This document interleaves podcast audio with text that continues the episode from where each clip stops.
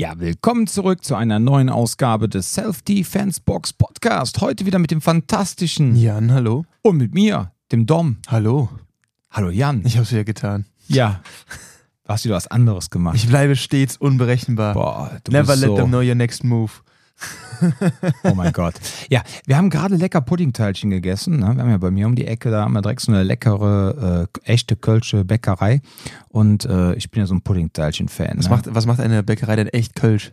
Ähm, du hast äh, nichts von Bio und Vegan im Fenster stehen. Du meinst un, ungentrifiziert? Nein, es gibt auch so ein paar ähm, alte Kölsche Bäckereien, die haben mittlerweile auch so auf äh, Vollkorn Bio umgesattelt und so, alles gut. Nee, aber der Bäcker, das ist echt so ein Ding, wenn du zu dem hingehst und ich meine, für dich ist das jetzt irrelevant, weil du 20 Jahre jünger bist als ich, aber wenn du so in den 80ern, 90ern groß geworden bist, dann ähm, ist dieser Bäcker immer eine Zeitreise, weil gefühlt seit 40 Jahren haben die nichts an ihrer Rezeptur geändert. Es ist unglaublich. Also die Brötchen, egal ob die Körnerbrötchen sind und das Ganze und auch so die Teilchen, ne? manchmal die Teilchen, manchmal kommst du da rein, das sind die, äh, wie sagt man in Köln, Klütte schwarz, ne? also komplett schwarz, verbrannt, so, wo man sagt, die kannst du eigentlich nicht mehr verkaufen. Naja, ist halt Zucker just drüber, kann man trotzdem machen. Ne? Und ähm, nee, aber wie gesagt, äh, und das Puddingteilchen da, also dieses, ähm, das war ja kein Puddingteilchen, sondern das ist quasi so ein äh, Wäckchen mit Streusel oben drauf. Dann wird das einmal in der Mitte durchgeschnitten und dann ist da drin schön lecker Pudding.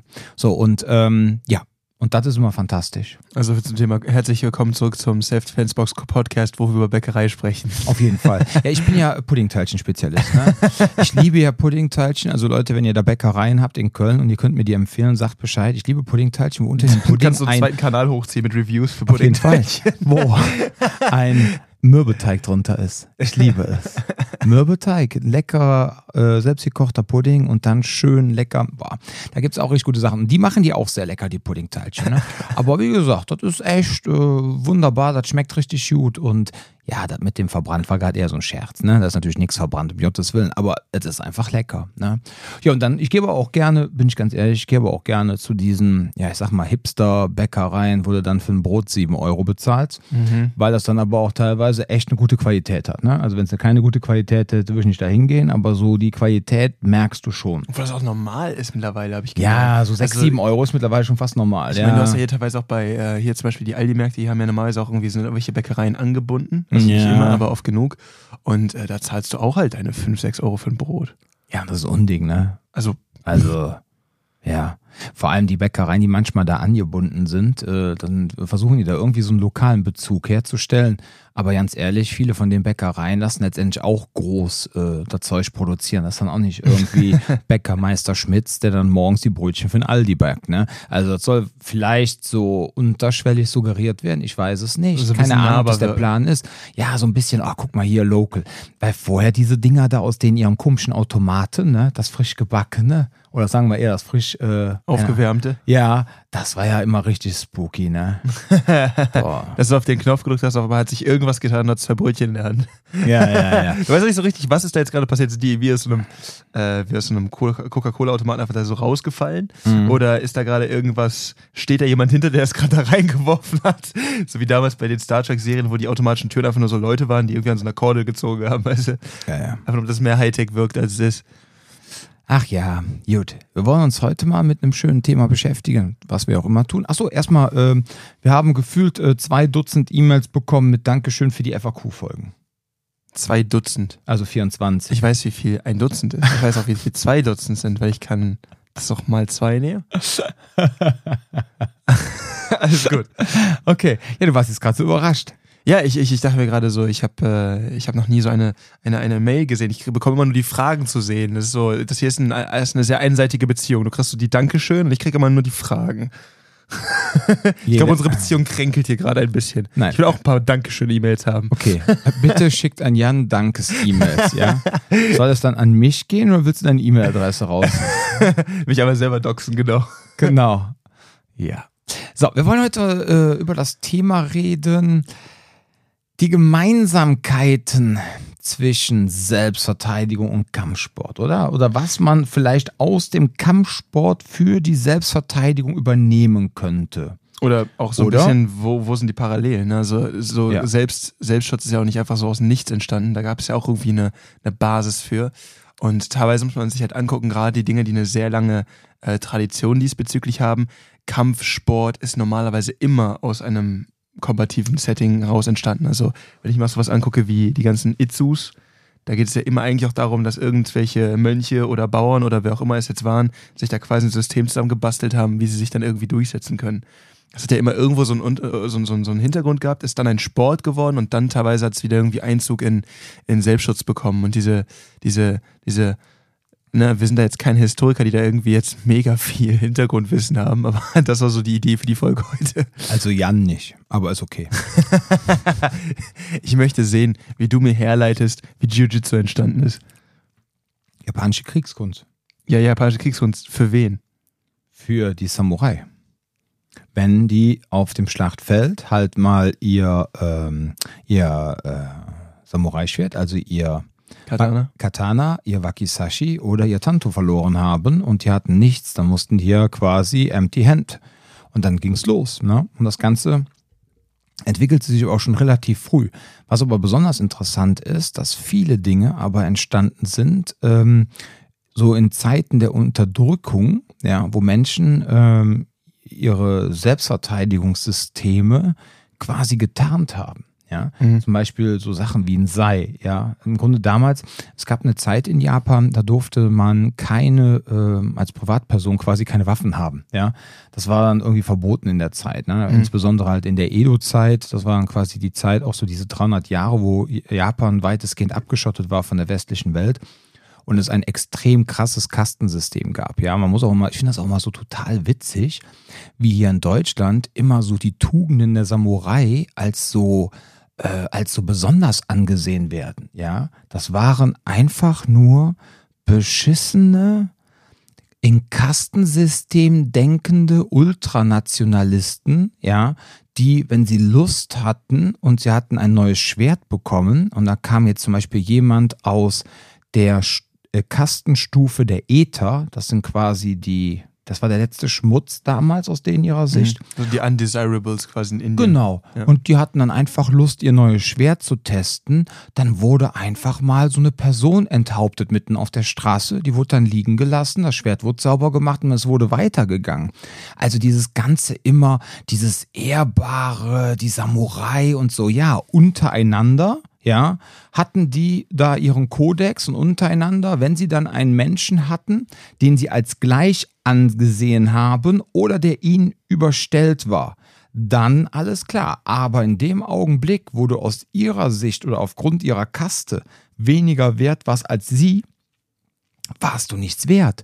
So, und dann finde ich das immer so komisch, ja, die Ehre der Samurai und keine Ahnung, ja. Das ist ungefähr so ein bisschen, das hat schon so, so einen leichten Hauch von, ja, der Hitler damals, der war ja auch gut, der hatte Der ja hat auch Autobahnen Der hat gebaut. Autobahnen gebaut, ne? Und der hat auch viel für kinderreiche Familien getan, ne?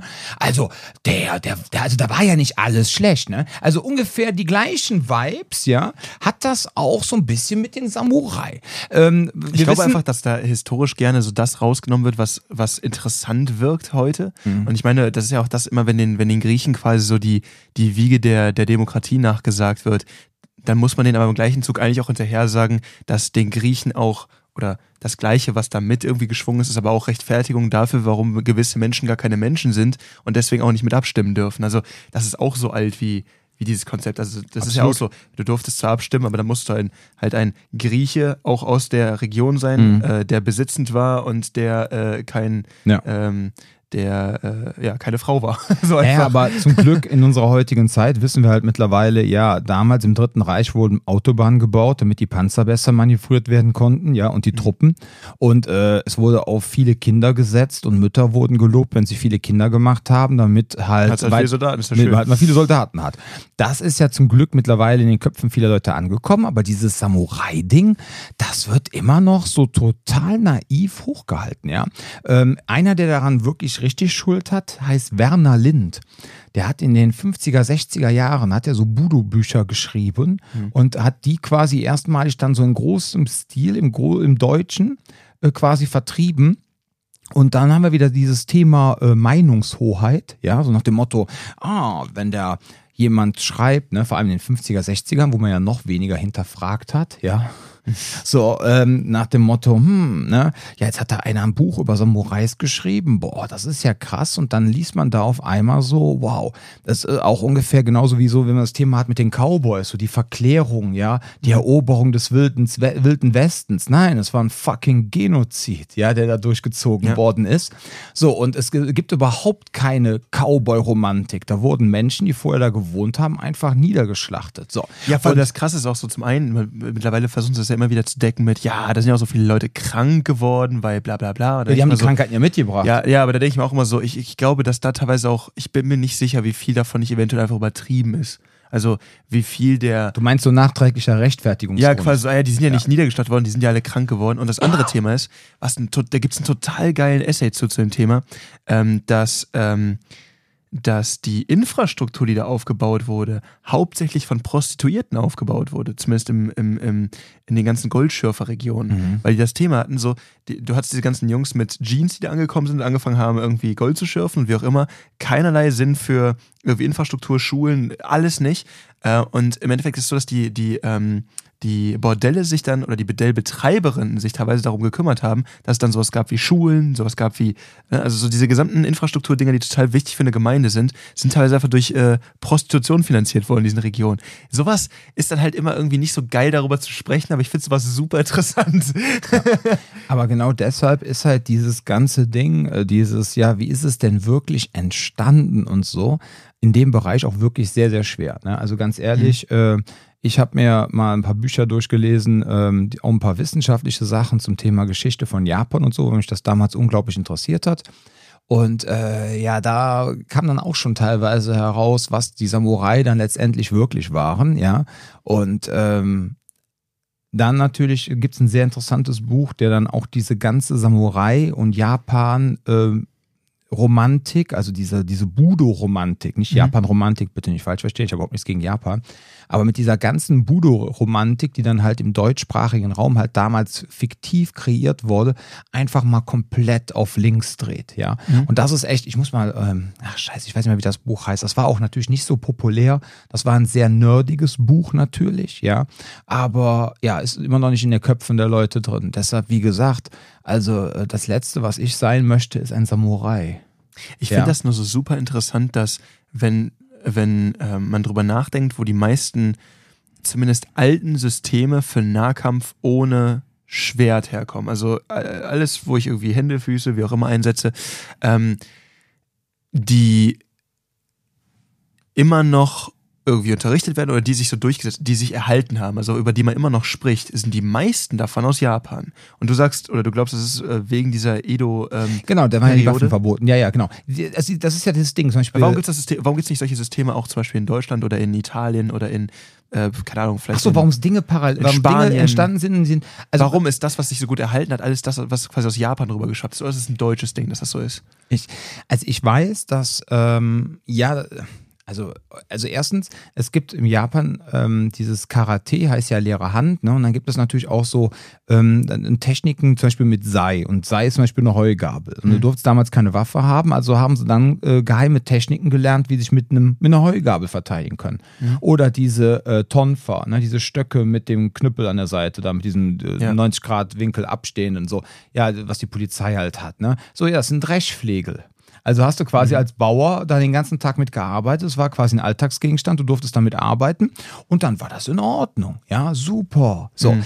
Und, also man äh, hat quasi Werkzeuge zweckentfremdet. Richtig. Mhm. Genauso wie man dann auch. Und dann ganze Systeme darauf aufgebaut. Genau. Und wie man dann letztendlich auch im Capoeira letztendlich die Verteidigung, ähm, wenn man dann ähm, in, als Sklave gehalten wurde, und man durfte nicht kämpfen lernen, musste sich aber trotzdem verteidigen, dass man ja, dann halt quasi hat man das Ganze als Tanz verkleidet. Ja, Capoeira, wenn du richtig das voll drauf hast ähm, und der andere weiß nicht, was du vorhast, ja, kann das eine knallharte Kampfsportart sein, ja, wenn du über die entsprechende Athletik etc. verfügst. Aber das siehst du auch, das haben sie auch so ein bisschen quasi versteckt vor der Obrigkeit. So.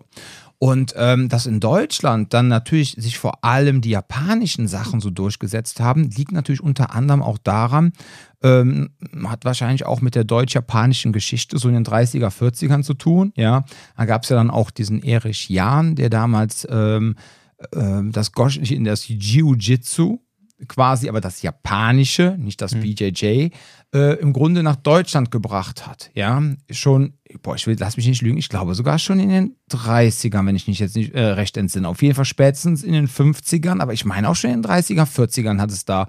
So, und ähm, dann war das ähnlich wie auch parallel die Geschichte in Brasilien, ja, wo dann mhm. der eine Herr, der mit japanischer Herkunft, dann quasi den Gracies da das japanische Jiu-Jitsu gezeigt mhm. hat. Ja, so hat sich dann in Deutschland daraus dann irgendwann noch dieses, ich sag mal, dieses Goshin-Jitsu, so nennt man es ja quasi, entwickelt. Ja, also quasi, wo dann das ganze Jujutsu und so weiter daraus entstanden ist. So, lange Rede, kurzer Sinn. Und deswegen glaube ich, war das auch sehr stark einfach Japan geprägt, ja, mhm. durch diese Entwicklung, ja, dann kam das Judo, das, heißt, du sagst, das Karate in Deutschland, das ist gezielt ja Japan in Deutschland, ja. genau, gehe ich von aus, weil die Sache mit dem Taekwondo und so, mit dem Kung Fu, das kam halt erst mit Bruce Lee so ein bisschen mhm. auf, dann in den 60ern, 70ern, ne? also vor allem in den 70ern dann mit Bruce Lee. Ja, und so Taekwondo-Sachen. Ja, es gibt natürlich auch Leute, die haben, glaube ich, schon in den 70ern Taekwondo gemacht, aber so richtig populär wurde das dann in den 80ern und 90ern. Ja. Mhm.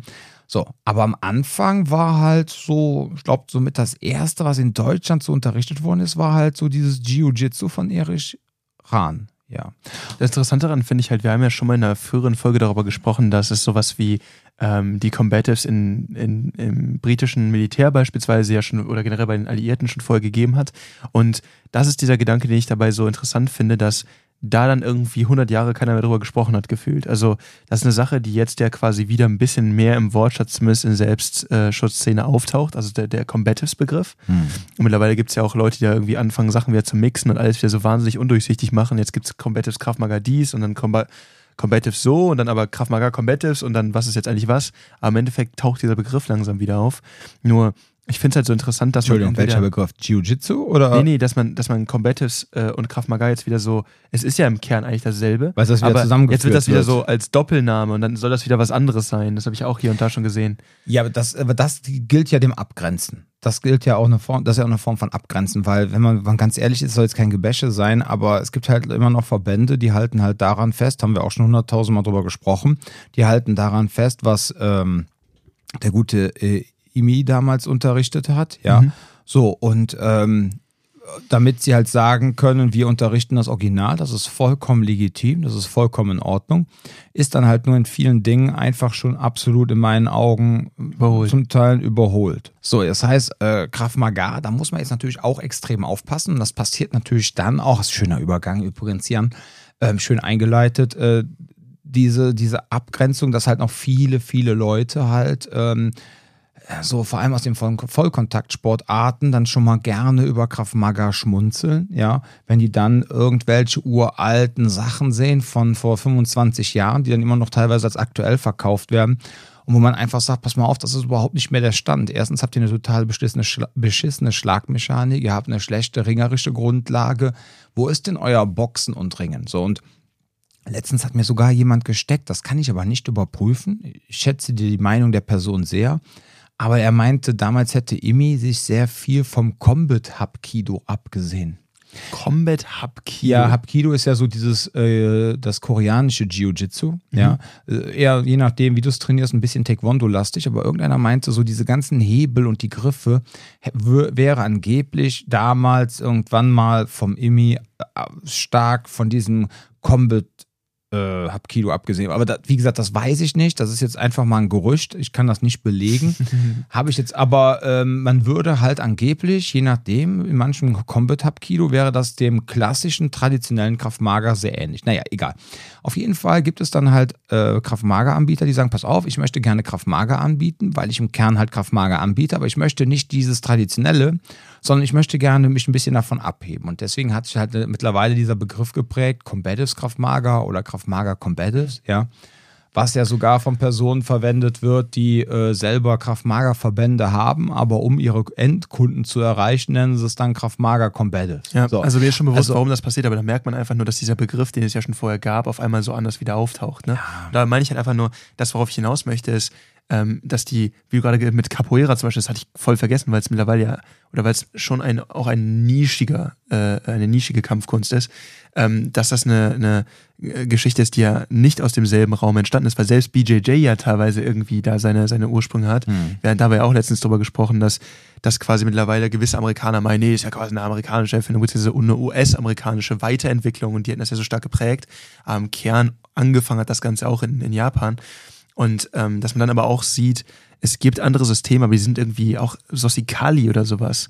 Das hat nicht die Aufmerksamkeit bekommen, wie das viele andere Bereiche haben in Deutschland zum Beispiel.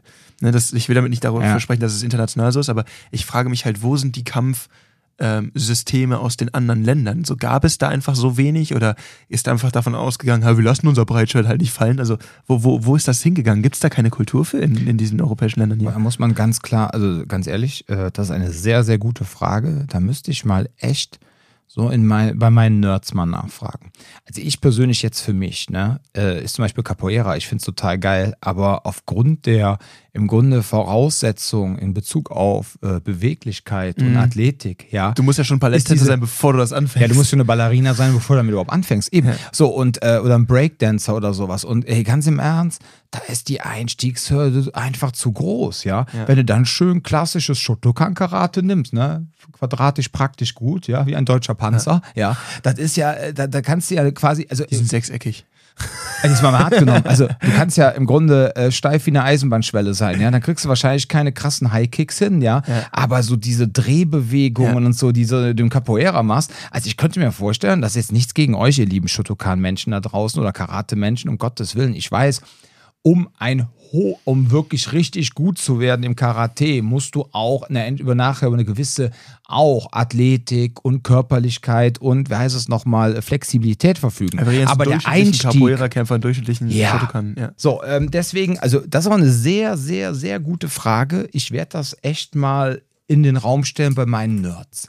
Wie das so mit dem. Ne? Wir wenden uns an die Nerd-Fraktion.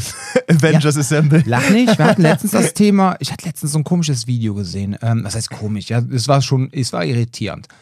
Die durften sich volle Kanne ins Gesicht treten, aber hatten die Hände die ganze Zeit unten. So. Und wir reden jetzt nicht von Kyoko Shinkai, sondern wir reden so von Taekwondo. Und dann habe ich dieses Video da bei uns in die Kraftmager Deutschland Gruppe gesetzt und meinte so, ey Leute, sorry, ich verstehe es nicht. Ja, ich habe jahrelang Thai-Boxen gemacht, das wisst ihr alle. Ich verstehe nicht, warum die sich zwar ins Gesicht treten dürfen. Das sieht auch schon aus wie Vollkontakt, weil wenn ich da so einen Spinning-Dreh-Kick mit der Ferse ins Gesicht bekomme, da kannst du ja nicht sagen, das ist Leichtkontakt. Ja, wenn du mhm. dann einmal dich einmal um deine Achse drehst und der Schwung geht da rein, geht der rein. Aber warum haben die die Hände so tief unten?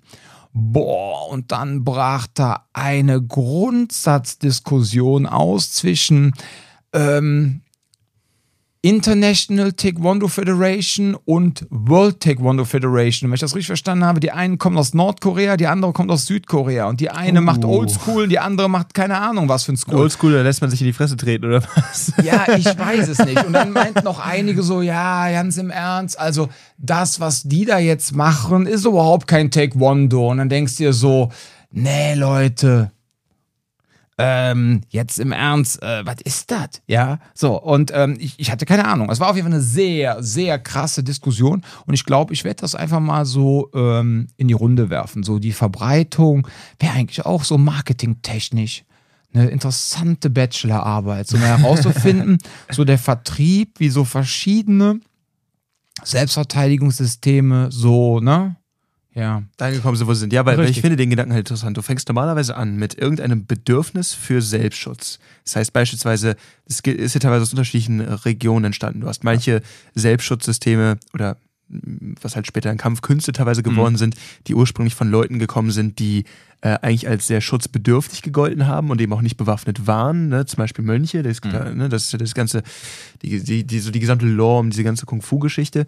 Dann hast du auf der anderen Seite Leute, ne, wo du dann einfach Le Menschen hast, die in Dörfern leben, in Fischerdörfern und dann halt da irgendwie ein System brauchen, um sich gegen ähm, gegen äh, überfallende Parteien irgendwie schützen zu können. Und du hast natürlich halt auch irgendwie so die, die äh, Kavallerie, die sagt, ja, wir müssen hier nochmal ein bisschen auf die Kacke und wir brauchen noch ein bisschen äh, Technik für, wenn wir das Schwert fallen lassen, warum auch immer.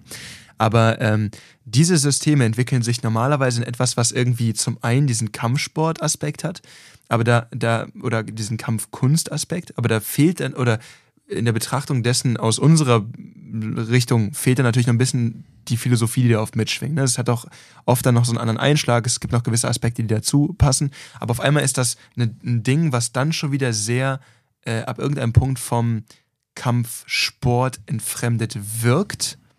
Während, wenn ich jetzt, und das kennen wir zum Beispiel aus dem BJJ, wo ich zum Beispiel sage, hey, BJJ hat absolut seine Daseinsberechtigung im Rahmen des Selbstschutzes, Ne, gerade auch wenn wir da hatten wir auch letztens darüber gesprochen, dass auch viele Polizeipräsidien gerade in den Staaten anfangen, mhm. ähm, auch mit, mit, mit BJJ für ähm, Polizisten.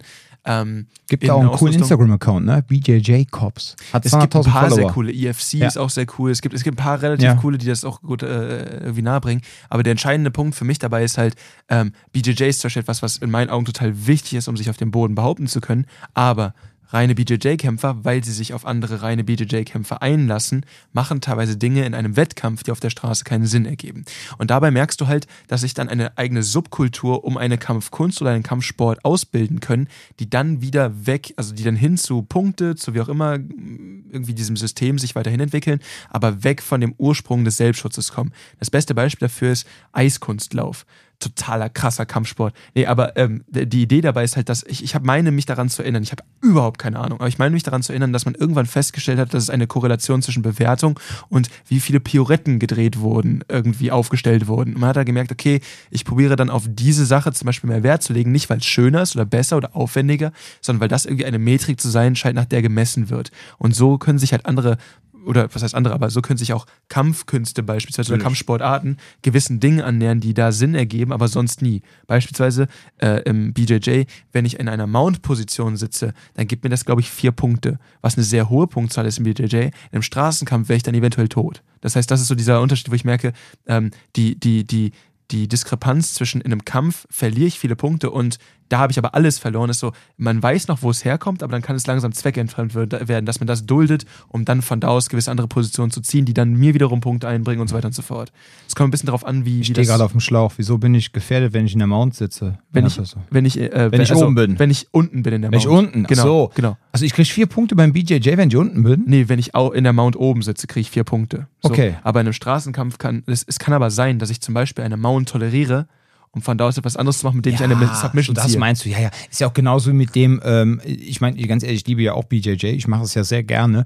Und ähm, da, wo ich halt hingehe, da ist auch wirklich, das ist ein reines Wettkampfding, was wir da machen. Ne? Ja. Da geht es auch darum, in die Full Guard pullen, ja. Was und auch solche geil Sachen. Spaß macht, aber es ja, ist halt wieder ein bisschen Aber es ist halt nichts, genau. Da kamen nicht dann irgendwann mal letztens Kunden zu uns und meinten so, ja, oh, ich habe gehört, du machst, ja, ich so, ja, ja, ähm, ist auch super. Ähm, ja, wie sieht das denn aus mit der Selbstverteidigung? Ich so, ja, pass auf, ganz ehrlich, wenn du es einfach aus Fitnessgründen machen willst, ja, super. Aber da, wo ich trainiere, ist wirklich reiner Wettkampf. Ja, mhm. da wird auch kein Oldschool BJJ unterrichtet, so wie es manchmal genannt wird, wo dann auch schon mal so wieder so Selbstverteidigungssachen reinkommt, sondern das da hat man manchmal, das hat man manchmal in, äh, in MMA-Gyms noch, ne? Wenn, ja. wenn, das, wenn der Fokus auch ist, dich quasi auf MMA ist das nächste, was du sonst so an Validatur ja. du rankommst, aber da geht es ja um dieselbe Grundprämisse. Absolut. So, und das, was dann meine ich dann so, ganz ehrlich, was ich da mache, das ist so, so krass, das ist so krass Submission Wrestling mit und ohne Gi.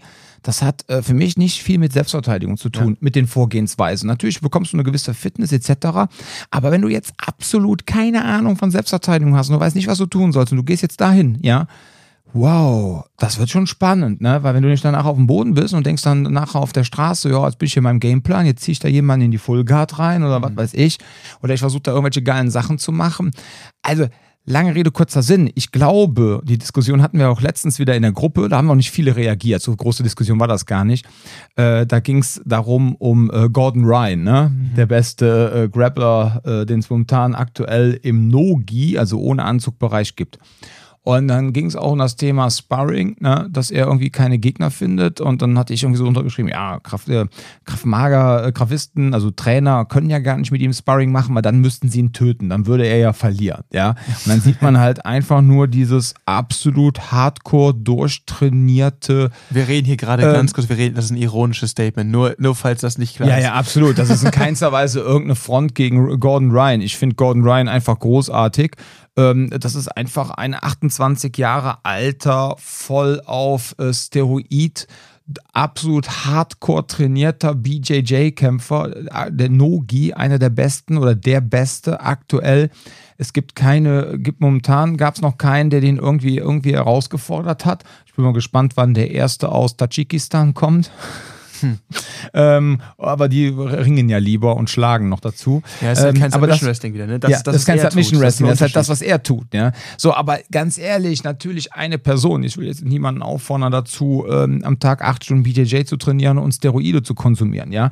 Aber ähm, ja, und sich die Haare zu bleichen, genau. Ja, ja. wobei in der, ähm, letztens meinte irgendeiner auf Instagram auch, naja, in der Gewichtsklasse und auf dem Leistungsniveau sind die alle auf Stoff. Aber okay, lassen wir das.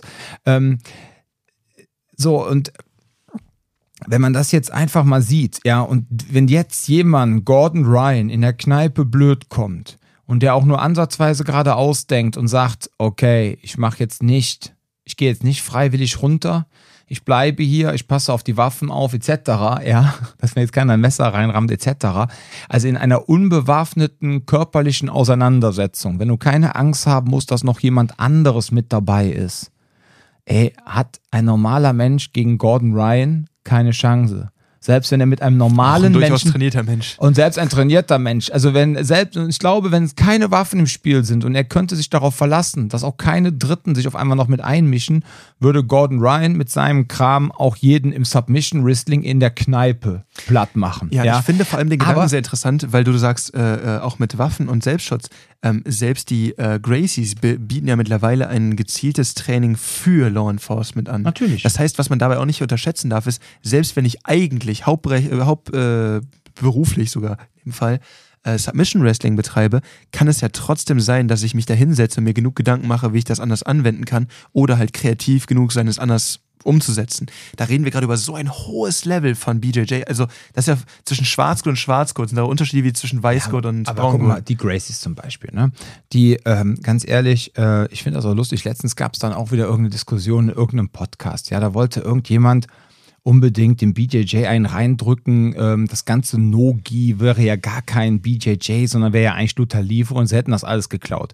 So, wo ich dann einfach nur denke, ey, ganz das ist ehrlich. Doch das Gleiche. Also, ja. Was heißt geklaut? Das ist der gleiche. Ja, aber Kram. das war so ein bisschen, habe ich so das Gefühl gehabt, ich das wäre gemacht. Das wäre von diesem Podcast-Menschen so, das wäre so sein Tenor gewesen. Er wollte jetzt unbedingt so herauskehren, dass ja Luther Livre das Original wäre. Ne? So, und für alle, die jetzt nicht wissen, was Luther Livre ist, also wenn es ganz hart nimmst, ja, es gab früher äh, in, dann Brasilien ähm, gab es das BJJ. Das äh, war dann für die Leute, die sich einen Judo-Anzug erlauben konnten, ja, und die, die keinen Anzug sich erlauben konnten, hatten einfach ihr T-Shirt an oder auch nicht und hatten ihre Surfhose an. So, und die haben Luther Livre gemacht. Ja, das war so. ein Ding, was so in den Häfenstädten in Brasilien ja. stark entstanden ist. Aber man muss ganz klar sagen, ähm, diese ganzen Gracies, ja, die sich dann auch überall in Free-Fight-Turnieren, in Valetudo-Turnieren gemessen haben und sich da gekloppt haben ganz im Ernst, äh, natürlich haben die da auch No-Gi BJJ gemacht, ja. Die haben quasi da auch schon Luther Livre gemacht. Nur, warum sollen die denn ihr System jetzt Luther Livre nennen, ja, wenn es letztendlich eh BJJ ist im Kern? So, das ist das, was sie unterrichtet haben. Sie haben halt dann, ne,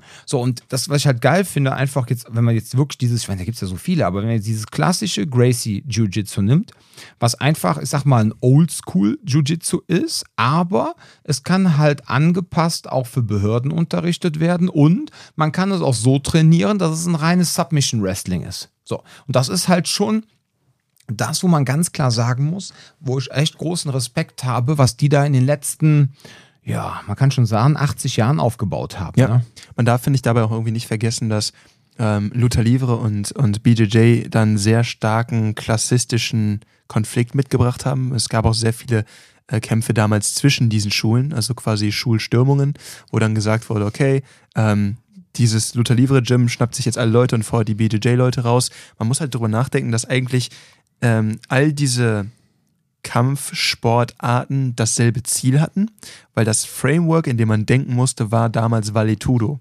Und während zum Beispiel halt diese ganzen Hafenarbeiter aus einem anderen sozioökonomischen Hintergrund kommen, als zum Beispiel die Gracies, die eigentlich immer eine sehr wohlhabende Familie gewesen sind. Ich wusste auch mal warum. Ich glaube, die hatten irgendwas mit Handel zu tun. Ich habe keine Ahnung mehr genau, was sie gemacht haben. Aber da war es ja quasi, es war so ein Gentleman-Sport. Man hat es ja hingepackt, da hat man sich eine Runde geprügelt. So. Und das war bei diesen Hafenleuten teilweise eine andere, ein anderer Hintergrund. Ne? Man hat das dann auch gemacht, um, um Geld zu wetten und so Geschichten. Das war irgendwie so ein bisschen was anderes. Aber es hat einen anderen Stand. Und es war auch ähm, sozial anders angesehen. Und dann hat es halt diese beiden, ähm, äh, diese beiden Gruppierungen, die dann teilweise auch gegeneinander gegangen sind und dann teilweise Leute, die dann das Luther Livre verraten haben für den Status, was da BJJ irgendwie geboten hat, wenn sie, wenn sie daran teilnehmen konnten und so Geschichten. Das hat dann nochmal eine ganz, ganz, ganz äh, andere oder eine sehr, sehr krasse Geschichte, die dahinter steht und warum diese beiden Lager so verfeindet ursprünglich gewesen sind, obwohl sie am Ende des Tages genau dasselbe gemacht haben. Sie haben versucht, ein Gegensystem anzubieten für Menschen, die äh, in die kräftemäßig unterlegen waren, vielleicht auch nicht, also es musste nicht sein, so war es jetzt im Fall der Gracies, aber die gegen Gegner, die schlagen durften, die, also im Valetudo ist alles erlaubt gewesen. Und ich möchte ein System haben, mit dem ich da einen einzelnen Gegner möglichst effektiv abfertigen kann. Und deswegen darf man nie unterschätzen, was Oldschool Jiu-Jitsu ähm, oder halt Luther Livre da eigentlich zu bieten hat. Nur wenn ich halt gegen Leute kämpfe, die auch nicht hauen dürfen, und das sind halt die Regelwerke in diesen Dingen, Teilweise startet man auch bei den Wettkämpfen im Knien und nicht im Stehen. Das heißt, da fällt das Ringerisch dann auch wieder raus. Ne? Das heißt, es gibt, oder ich darf mich hinsetzen, eine steht, da muss er runterkommen mhm. oder so Geschichten. Damit ver ver verkennen wir total, wie ein klassisches kämpferisches Setup wäre. Und darin sind diese Disziplinen unglaublich gut in dem, was sie machen. Aber da entfernen sie sich von einem reellen Bezug. So, und jetzt ist halt einfach die Frage, äh, und das ist das Interessante dabei, dass man sieht, teilweise Selbstschutzsysteme, dann Kampfkunst, also ein Beispiel von BJJ jetzt, erst Selbstschutzsystem, dann Kampfsport im Form oder Kampfkunst eher in Form von Jiu-Jitsu, dann irgendwie so Gentleman-Sport und irgendwie dann äh, dieser andere Kampfsport und dann jetzt wieder aber doch im Rahmen von Law Enforcement wieder Selbstschutz. Und du merkst, wie das diese, diesen Wandel durchläuft. Und ich finde das super interessant, wo sich das hinentwickelt, weil wenn man sich BJJ anguckt, dann könnte man sich ja auch fragen, okay, ähm, das finde ich auch generell schwierig bei solchen Sportarten so zu betrachten, okay, ähm, sagen wir mal, ich habe jetzt diese Disziplin und ich habe dieses Regelwerk. Ne? Zum Beispiel, ich darf nicht schlagen, ich darf nicht kratzen, ich darf nicht beißen, ich darf nicht treten und so weiter und so fort. Ich darf keine Kopfnüsse geben, keine Impact-Geschichten. Ich darf nur isolieren, ich darf choken, ich darf äh, Körperteile hebeln. Ne? Das sind so meine, das, was ich darf. Ähm, und alles, was ich jetzt als, ne, was du und ich jetzt neu erfinden könnten, wo wir sagen, boah, hier, das ist doch jetzt eine coole Idee, das probiere ich mal aus in einem Kampf, es funktioniert und dann wird das nach, dann wird das der, der Dom-Choke genannt. Ist das jetzt noch BJJ? Wahrscheinlich schon, weil natürlich haben das vielleicht gewisse Leute ursprünglich sehr stark mitgeprägt. Aber mittlerweile ist jede Person, die innovative Elemente mitbringt, um diesen Kampfsport zu verändern, jemand, der zu dem Fundus des Kampfsports beiträgt. Und da ist die Abgrenzung so wahnsinnig schwierig. Deswegen ist es so, diese Sachen entwickeln sich ja konstant weiter. Und gerade im Kampfsportsetting, wenn man das dann wieder auf den Polizeibezug herstellt und das sich gegenseitig beeinflusst, da kommen wunderschöne Sachen bei rum. Deswegen ist es in meinen Augen wichtig, da nicht zu starren, Sachen festzuhalten, sondern zu probieren, also das merke ich jetzt gerade auch über ICCS zum Beispiel total stark. Je mehr sich das Ganze durchmischt, desto geiler wird das, was dabei rumkommt. Mhm. Wenn du alles gegeneinander testen kannst, du hast ja nur Vorteile bei der ganzen Geschichte. Ja, aber wenn Leute Geld verdienen wollen mit ihrem System, hast du wieder ein Problem. Ne? Da geht es halt nicht um die Menschen und das System, da geht es einfach darum, Geld zu verdienen. Und dann ist immer die Frage, ja, lasse ich jetzt neue Sachen mit einfließen? Habe ich die Kompetenzen? Ne? Habe ich ja letztens noch erzählt. Bei der Kraftmager Global ist jetzt, glaube ich, ein Schwede abgesprungen, der auch selber Thai-MMA-Kämpfe gemacht hat. Keine Ahnung, wie der es jahrelang da ausgehalten hat, aber okay. Hat jetzt seinen eigenen Kraftmagerverband aufgemacht und fängt jetzt auch an mit MMA for the Street. Ja, also ja. genau wie ICCS Kraftmager. ICCS, ja, ja, äh, vollkommen klar. Ähm, das, was du eben hattest, ich will da eine These in den Raum stellen. Wenn jetzt, ja, wenn, wenn dieses Jiu-Jitsu, wenn das jetzt wirklich so diese Wellen sind, wie du sagst, ja, wenn das dann, keine Ahnung, im äh, mal in, was weiß ich, vor 200 Jahren dann eine Kriegskunst war, dann halt zur Jahrhundertwende, also vom äh, hier von ähm, 1900, ja, also vom, ähm, also ich sag, 1901, 1902, wenn dann auf einmal so gemerkt wurde, ah, jetzt findet der Umbruch statt, die Zeit der Samurai ist rum, die Edo-Zeit geht zu Ende, Japan muss sich öffnen, dann kam ja auch ein ganz junger japanischer Kaiser dran, der hat ja quasi dann auf einmal 300 Jahre Tradition innerhalb von 30 Jahren komplett auf links gedreht, ja. Und ähm, jetzt auf einmal äh, sind dann auch so Sachen entstanden wie, ja, wir würden gerne Elemente aus dem äh, Jiu-Jitsu weiterverwenden, aber wir wollen die Leute ja nicht töten, weil Jiu-Jitsu halt wirklich Kriegskunst war. Okay, dann hat dann Kano daraus Judo entwickelt, ja. Aikido ist letztendlich auch daraus entstanden, aus diesen Sachen. Also quasi hat man dann die softeren Elemente daraus gesucht, weil man gesagt hat, die Menschen sollen ja jetzt auch miteinander trainieren, ohne sich gegenseitig zu töten. So, jetzt ähm, ist das auf einmal vielleicht alles ein bisschen softer geworden. Ja, dann. Nee, aber Stil dann, ist einfach ein anderes vorhanden, ja, genau. Genau, der Stil, genau. Und dann ist es, dann ist dann nachher dieses BJJ entstanden. Da haben die Gracies das natürlich extrem angepasst ans Valetudo. Ja, die haben ja auch letztendlich mit der UFC das Ganze gegründet. Die ersten, ich glaube, die ersten drei Turniere haben sie auch gewonnen bei der UFC. Das erste definitiv. Und da ist der Punkt wieder bei Valetudo ist schon fast wieder mehr eine Kriegskunst geworden, weil da geht es darum, du darfst alles. Ja, ja. Da ist das schon wieder, ne? Richtig. Und deswegen läuft das schon relativ parallel ab. Ähm, allerdings muss man ganz klar sagen, ähm, du hast schon recht, wenn das ist jetzt meine These, wenn jetzt auf einmal Sachen aber dann so in den Breitensport geraten, ja, wie jetzt halt zum Beispiel BJJ und das wird so cool und das wird so ein Breitensport und das machen so, so viele, dann ist es in meinen Augen dann aber auch wichtig, dass man im Law Enforcement Bereich, ja, also im Polizeibereich, ja. sich daran wieder anpasst. Ja. So nach dem Motto, ja, pass auf, vor 40 Jahren, da konnte ich noch mit einem Unterarmblock und einem Oizuki irgendwas reißen. Möglicherweise. Ähm, die Kölner Polizisten konnten alle gut boxen, aber lassen wir das. vor 40 Jahren. Ähm, aber warum? Ja, weil im Milieu die ganzen Boxer und das ganze Milieu alle immer geboxt haben. Ja. Ja, dann haben die zwar in ihrem Einsatztraining immer Jiu-Jitsu gemacht und so was, Jiu-Jitsu und was auch immer, aber viele haben halt auch selber geboxt, ja. So, lange Rede, kurzer Sinn, jetzt kommen wir wieder zum BJJ, ja, jetzt können auf einmal alle BJJ, alle machen, nicht alle, aber viele, viele machen, äh, vor allem dann auch die Problembären machen dann MMA, ja, weil das, was vor 20 Jahren das Thai-Boxen war oder vor 25 Jahren, ist halt heute das MMA, da sind viele nette Menschen, da sind natürlich aber auch viele Problembären, die dann im Rahmen ihrer Männlichkeitsfindung und ihrer Sozialisierung natürlich auf der Suche sind nach einer toxisch-männlichen Sportart, obwohl es gar nicht für meinen Augen toxisch-männlich ist. Wenn Frauen das machen, finde ich das genauso korrekt. Aber gut. So, und jetzt stehst du natürlich dann da auf einmal als Polizist, Polizistin und denkst so, boah, what the fuck, ja. Äh, jetzt können die irgendwie alle auf einmal ringen, die können alle irgendwie BJJ, ja äh, auf gut Deutsch, das ganze ihr Socks, ne? egal wo sie jetzt herkommen. So. Und du denkst einfach nur so, boah, was mache ich denn jetzt so? Und dann muss das natürlich dein Einsatztraining auch einfach daran angepasst werden, ja. Dass jetzt jemand auf einmal Takedowns beherrscht, dass auf einmal jemand ähm, Würfe kann, ja, weil letztendlich, sind wir doch mal ehrlich, die Leute, die vor äh, 40 Jahren Ringen trainiert haben und so, ja, da gab es auch hier und da so ein paar Hallo-Tries, aber ganz ehrlich, die meisten Leute haben einfach ihr Ringen trainiert und dann war es gut ja. Oder die Leute haben ihr Judo trainiert, aber da waren jetzt keine Leute, weil die halt dreimal, viermal die Woche hart trainiert haben, die jetzt irgendwie auf die Idee kommen, sich jetzt noch irgendwie beweisen zu müssen. Und dann mhm. hast du dann auch keine auf einmal Ringerwürfe oder sonst was gesehen. Ja, Ausnahmen gab es, aber so, und das meine ich einfach, ne? So, jetzt gibt es auf einmal so das ganze, ne?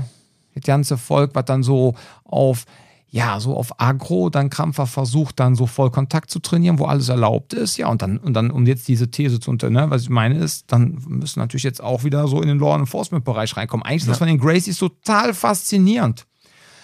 Haben erstmal das Ganze als ultra brutal präsentiert, dass das so Aufmerksamkeit auf sich zieht haben dann in die breite Masse Submission Wrestling reingebracht. Jetzt können das alle und jetzt können sie Law Enforcement verkaufen. Also uh, eigentlich. da ist ein Sprung, den habe ich gar nicht gesehen, stimmt. Ja. Natürlich lief auch alles parallel. Natürlich ja, ja, gibt klar, es auch schon uralte Gracie-Videos, die sind noch im 4 zu 3 Format, ja, wo du auch siehst, dass irgendwelche Leute, ähm, wer heißt es nochmal, auch, dass sie schon Polizeitechniken machen und sowas. Vollkommen ja. klar. Das lief, glaube ich, bei denen immer alles parallel ab. Aber dass das so in den Öffentlichkeitsfokus, ne, ist natürlich was anderes. So, ja. Aber irgendwie haben wir jetzt eigentlich schon unser eigentliches Thema gemacht. Also ich meine, ich finde ich find den Podcast heute sehr geil, äh, wie immer, aber Sie, wir haben ja jetzt schon mal so eine Parallele aufgestellt, was man denn letztendlich aus den Kampfsportarten auch für die Kampf, äh, für die Selbstverteidigung gebrauchen kann, wo denn da schon mal so Überschneidungen sind, wo man sagt, die Elemente aus dem Kampfsport kann ich gebrauchen und das nicht? Ja, also ich glaube, die einzige, äh, die also, einzige Entschuldigung, Gefahr. unterschwellig war dieses, äh, schwebte das Ganze jetzt schon die ganze Zeit über die Folge, ja. ne? Und wenn man das so jetzt zwischen unseren einzelnen Wörtern so raushört, ne, so die Atem, dann weiß man auch ganz genau, was wir meinen mit unserer ganzen Argumentation. Aber so richtig, komm. Sag jetzt mal was Schlaues. Also ich finde, ähm, also das, einzige, nix, das einzige Problem, was, was, also das einzige der einzige Bereich, in dem ich sagen würde, man sollte sich von Kampfsport entfernen, ist das Gefühl der Notwendigkeit des des, des äh, äh, Werftenkonfliktes. Also, dass wenn ich mich zum Beispiel im Rahmen meines Kampfsporttrainings so extrem darauf konditioniere, dass ich mich prügeln muss, was auf jeden Fall auch ein Tra Teil des Trainings sein muss im Selbstschutz, ähm, aber dann ist das Problem, ähm, da gibt es im Englischen diesen, diese schöne Rede, wenn ich übersetze direkt mal, aber wenn, wenn man ein Hammer ist, dann sieht auch alles wie ein Nagel aus. Mm. Also jedes Problem sieht dann wie ein Nagel aus. Und ähm, das, das finde ich so ein bisschen, ähm, ist, ist eine Sache, die ich merke, die sich oft in dieser Szene so ein bisschen durchsetzt. Da muss man etwas vorsichtig bei sein, dass man halt auch merkt, okay, ne, oder ich merke aber auch auf der anderen Seite, dass selbst Kampfsportler, die das ernsthaft betreiben, selten das Gefühl haben, sie müssten sich außerhalb des Trainings beweisen. Dafür ist das Training da. Mhm. So, das heißt, da sehe ich, ich weiß nicht, ob ich da wirklich so eine Schnittstelle sehe, von, also dass es generell so ist, aber ich, ich habe das schon selber ein, zwei Mal mitbekommen, dass man merkt, okay, ähm, im Zweifelsfall habe ich diese, dieses Ding in der Tasche, ich kann das auspacken. Es gibt aber natürlich ein, zwei sehr, sehr ego-starke Menschen, die das auch in ihrem Alltag machen wollen. So, aber im Grunde ähm, was nie schadet, nie, nie, nie schadet, ist die Gewöhnung daran, ähm, das hatte Charé letztens bei einem, bei, einem, äh, bei einem Seminar noch gesagt. Er meinte, wenn jemand so nah an einen rankommt, wie man das manchmal kennt, irgendwie, wenn man so angepöbelt wird, dann stehen die so direkt vor einem. Man kann quasi die Bierfahne riechen. Ja. Ähm, wenn man sich da nicht wohlfühlt, dann ist man noch nicht bereit zu kämpfen. Das war sein, sein Statement. Ich weiß nicht, ob ich das genauso unterschreiben möchte, aber was ich damit meine, ist auf jeden Fall, je wohler ich mich damit fühle, desto besser, äh, äh, desto besser kann ich das auch am Ende umsetzen. Also ähm, je leichter es mir fällt, jemanden so nach mich ranzulassen, desto mehr Selbstbewusstsein habe ich in der Gesamtsituation. Das ja. heißt, hartes Training und unglaublich viel Disziplin ne, schaden auf jeden Fall nicht so, mhm. so weit. Ne? Jetzt geht es um den Punkt Techniken und Konzepte. Also ich sag mal so, aus den Kampfsportarten also ich rede jetzt von, ich rede jetzt von den Kampfsportarten, ähm, die wirklich funktional sind. Ne? So, und das ist für mich ganz klar Boxen und Ringen. Ja. So, ähm, das sind für mich so die zwei absoluten Kampfsportarten, wo ich denke, ja, äh, das machen wir schon seit 10, 20.000 Jahren und ähm, da, da kann man eigentlich auch nichts dran rütteln. Treten das, schadet auch nicht, ne? Ja, und Treten schadet auch nicht und ich verstehe halt manchmal nicht, wie man dann manchmal auf so Dinge gekommen ist, jetzt mache ich die Lotusblume oder die Heuschrecke, aber das Thema hatten wir schon mal ein anderes Mal.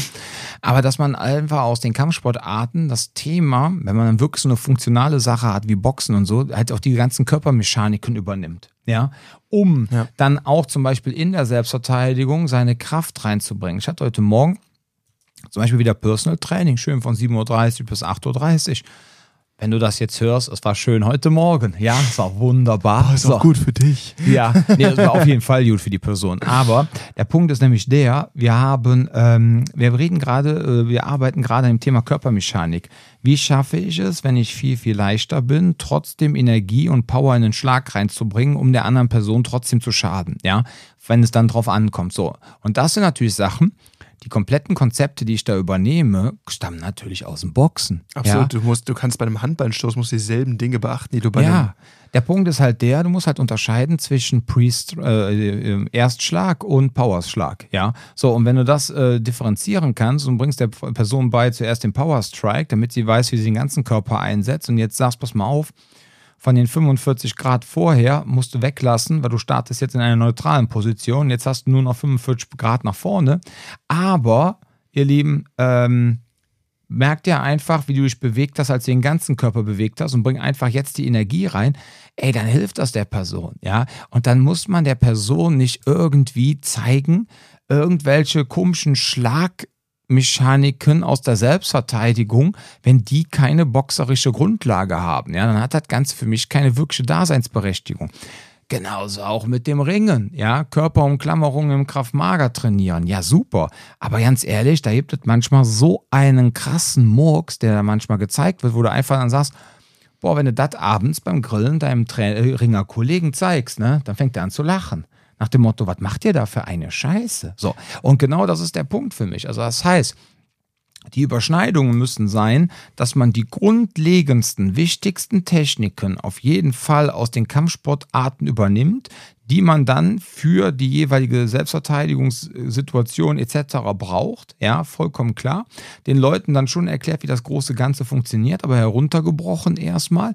Und dass man ihnen dann wirklich beibringt, wie funktioniert das überhaupt mit der Körpermechanik etc. Und auch das, was du eben gesagt hast, mit der Disziplin, mit der Willen und wenn du geschlagen wirst, dann, äh, ne, wenn die Situation es hergibt, sofort auch zurückschlagen, sich nicht beeindrucken lassen und so weiter und so fort. Also Dinge. Aber ich fand das sehr schön, eben das Beispiel, was du gebracht hast mit dem, dass man schauen soll, dass man halt dann nicht wie im Kampfsport, wie so ein abgerichteter Hund, ja, überall versucht quasi, ja, den, den Knochen zu suchen. Nach dem Motto, ich muss mich jetzt beweisen, ich muss kämpfen, ich muss kämpfen, ich muss kämpfen. So, das ist ja das Problem, was ja dann gerade diese 15- bis 25-jährigen Typen haben, ja. Egal, wo sie herkommen, ob es aus Deutschland oder sonst woher, so, die dann so mit einem Alter zwischen 15 und 25 so auf der Suche sind, wo sie denn in der Nahrungskette stehen. Das ist eben das, was ich auch eben meinte. Wenn die jetzt alle auch schön zum BJJ gehen oder hier vor allem zum MMA, so, und treffen dann auf Polizisten, dann kannst du als Polizist nicht sagen, ja, aber ich mache immer noch WT. Ich mache jetzt eine ganz gemeine Kettenfaust herzlichen Dank. Ne? So, und äh, das ist natürlich so ein Ding. So, und das sind für mich persönlich die Sachen, die man auf jeden Fall übernehmen kann. Der Otto, der schlägt eine gemeine Kettenfaust. Ja. Das Ja. hört sich einfach an wie so, wie wenn du irgendwas mischst. Ich weiß nicht, wenn ich Catfaust sage, muss ich danach mal sagen, Hashtag no sexuell. Oh nein. Oh nein. ja. Ja, stimme ich dir zu. Ich glaube auch, dass ähm, die Körpermechanik ein, ein super wichtiges Element dabei ist, ähm, zu verstehen, wie ich ähm, beispielsweise, wenn ich nicht verstehe, wie ich sauber äh, stehen muss, wie ich mich stabil halten kann. Also da meine ich jetzt nicht so eine Grundstellung. Damit meine ich, dass ich mal irgendwie ein bisschen ger gerungen habe, dass ich mal so ein bisschen Konzept für sowas habe. Dann ist die Wahrscheinlichkeit, dass ich falle, in einem echten Fall viel höher. Ich habe das irgendwann letztens gemerkt, da habe ich mit jemandem geboxt und ähm, ja, es war so ein Thema, ich, ich wollte nicht mehr weiter draufhauen, weil er hatte sehr viel in die Deckung reinbekommen. war jetzt der Punkt, wo ich war so, ich könnte jetzt weiter draufhauen, aber ich war nah dran und wollte ihn jetzt nicht gegen die Bande boxen und habe ihn dann einfach kurz geworfen. War zwar eigentlich ein Boxkampf, das heißt, eigentlich hätte ich das nicht machen sollen, aber ich dachte mir so, können wir kurz resetten, er kann sich wieder so ein bisschen aufrappeln, ne, alles von vorne, wie so, ne? Weiß nicht, war sehr human von mir, der Gedanke. Voll lieb. Voll lieb Schön. Backsuplex, sein Kopf steckt in der Matte. Jetzt kann er sich resetten. Das Und war wenn so er in sechs. Monaten wieder da ist und wieder laufen kann, dann können wir noch mal weitermachen. Ne? Aber da ist auch der Punkt gewesen, wenn ich das, wenn ich dieses Konzept nicht hätte, dieses, wie stehe ich da richtig, dann hätte ich ihn auch nicht einfach werfen können. Ne? Also es, es bringt sehr, sehr viel für Situationen, in denen es unübersichtlich wird. Und da denke ich mal, ist Körpermechanik immer ein Riesenvorteil. Ich frage mich, kennst du, du kennst auch immer diese, diese, diese Videos von, ich, ich weiß gar nicht, was für eine Kampfkunst das ist, aber wo die immer so, die Hand so fließt und dann so peng und dann hauen die irgendwie und dann schießt da so jemand quer durch die Bude durch. Kung Fu. Ist das Kung also, Fu? Ist das ja, also ich sag mal, Kung Fu ist ja so ein über, über, über, über Begriff, ne? Ja. So, quasi mit drei Ü. Also, es ist ein ganz, so, und deswegen, ja, ja, diese, dieses, ähm, das gibt es in verschiedenen fließen und dann stammen die so. Und, dann ich so, Mhm. oh, ich hab jetzt, und da denke ich mir halt immer so, ich frage mich, ob das jemals für mehr als ein Partytrick konzipiert gewesen ist. Weil das Problem ist halt, probier mal bitte in der Prügelei zu fließen und dann zu schnappen. Also ich, vielleicht bin ich da auch einfach nur nicht, vielleicht bin ich da einfach viel zu westlich einge, äh, einsozialisiert, vielleicht habe ich einfach keine Ahnung, wie die das meinen, keine Ahnung. Aber ähm, am Ende des Tages denke ich mir halt immer, das ist zwar schön und gut, aber das ist nicht das, was wir mit Körpermechanik meinen, weil das kann ich in der Prügelei nicht einsetzen. Wie ich stehe, wie ich jemanden greife, wie ich jemanden werfe, wie ich jemanden schlage, wie ich generell Kraft. Ne? Du kennst doch unseren Lieblingsgolftrainer. Der war ja jetzt äh, diese Woche wieder mal hier zu Besuch. Wir haben eine Runde hier äh, gespart. Grüße gehen raus an Leon. Genau, Grüße gehen raus an Leon. Und äh, da war eben auch der Punkt, äh, ich habe mit ihm so ein paar Kombinationen geschlagen, um ihn so ein bisschen ins, ins Boxen wieder reinzuholen, bevor wir Mhm. ein bisschen geboxt haben. Und was ich gesehen habe bei ihm ist, ich habe noch nie jemand gesehen, der den Uppercut so schnell hinbekommen hat wie er. Weil der Uppercut ist normalerweise der Problemschlag für die meisten Menschen. Ja, Uppercuts und Haken haben Leute auch Probleme. Ja, ja. Ne? Und äh, beim Uppercut ist sonst, was ich in letzter Zeit sehr viel darauf Wert gelegt habe, dass unsere Kunden da sich verbessern, weil ich mal gesehen habe, so, ah, okay, da ist so ein, zwei Sachen, okay, kann man dran schrauben. Und bei ihm, er hat den perfekt gemacht. Das, der war viel besser als sein Haken, der war, der war sogar besser als seine Geraden. Ich so, warum ist der so gut? Ne? Dann meinte er so, ja, Weil er Golflehrer ist. das ist im Golfen derselbe Schwung. Ne? Ich generiere den Kraft aus der Rotation, aus der, aus der, aus der, Sei- aus der Kornmuskulatur, ich drehe die Hüfte rein. Das ist genau das, was ich da mache. Ja. Und da habe ich, da hab ich so, das stimmt. Genau so ist, ist genau das ist der Punkt. Ja, wenn, du ich mal keinen Bock ich- mehr hast auf Kraft Mager, wirst du Tennistrainer Ja, ich oder habe Golf. Golf gespielt. Ich kann das ja sogar. Ja, ja, aber jetzt mal im Ernst. ja. Und dann kann ich mich ganz schnell drehen. Ja. Ich, das hatte ich nämlich auch schon bei PT-Kunden gehabt. Ähm, die waren bei mir, im, haben zwei, dreimal die Woche PT gemacht. Und dann haben die irgendwann angefangen mit Tennis spielen. So, und dann meinte dann auch schon der Tennislehrer, wow, du hast aber eine gute Körpermechanik. Meinte ich gehe zum Boxen. Meinte der Tennislehrer, ach, geboxt habe ich früher auch. Das Witzig. passt ja hervorragend zusammen. Ich kenne das andersrum, aber so, das ist interessant. Das Ja, finde ich auch. nicht. Aber da merkt man zum Beispiel auch, wie man, wie man diese, dieses, dieses Nischenwissen oder diese Sache Mhm. aus, der, aus dem einen Bereich für den anderen nutzen kann. Und was er nämlich auch zu meinte, weil er hat wirklich eine, der, der hat ja eine richtig, richtig ausge, äh, ähm, ausgeweitete Ausbildung zu dem Thema gemacht. Ne? Und ähm, in dem Bereich habe ich halt immer wieder auch Tipps bekommen, so was, was Körpermechanik angeht, was das Training für sowas angeht. Also er hat mir da immer so ein bisschen äh, äh, Tipps an die Hand gegeben, was mal ganz cool war, was ich hier auch so mit einbringen konnte. Und er hat dann nämlich gefragt, ja, da gibt es diese Technik für, wenn ich äh, meine Schlagereichweite äh, aufbauen möchte. Also wenn ich zum Beispiel jetzt irgendwie 110 Meter einen Ball schlage, aber ich möchte ihn 114 Meter schlagen, dann fange ich erst an, eine Technik zu machen, wo ich gar nicht genau präzise schie- schieße, sondern ich schlage einfach so weit, wie es geht. Und vielleicht treffe ich so sogar 120 Meter oder sowas. Ne? Und dann mache ich das ein paar Mal und hau den durch und dann schlage ich wieder normal, aber ich werde automatisch schon 110, 112 schlagen. Also ich bin ein bisschen höher als mein Baseline-Wert. Das heißt, indem ich das regelmäßig mache, dass ich einfach nur versuche drauf zu ballern, kann es sein, dass ich meinen meinen Maximalwert für mein Regelspiel verändere. Da hat er mich gefragt, ob es das bei Boxen gibt. Und dann ist so, ja, das ist genau der Gedanke. Ne? Ja. Du, du, du machst Schattenboxen mit Gewichten, damit du später mehr Kraft in einzelnen Schlägen hast und so Geschichten.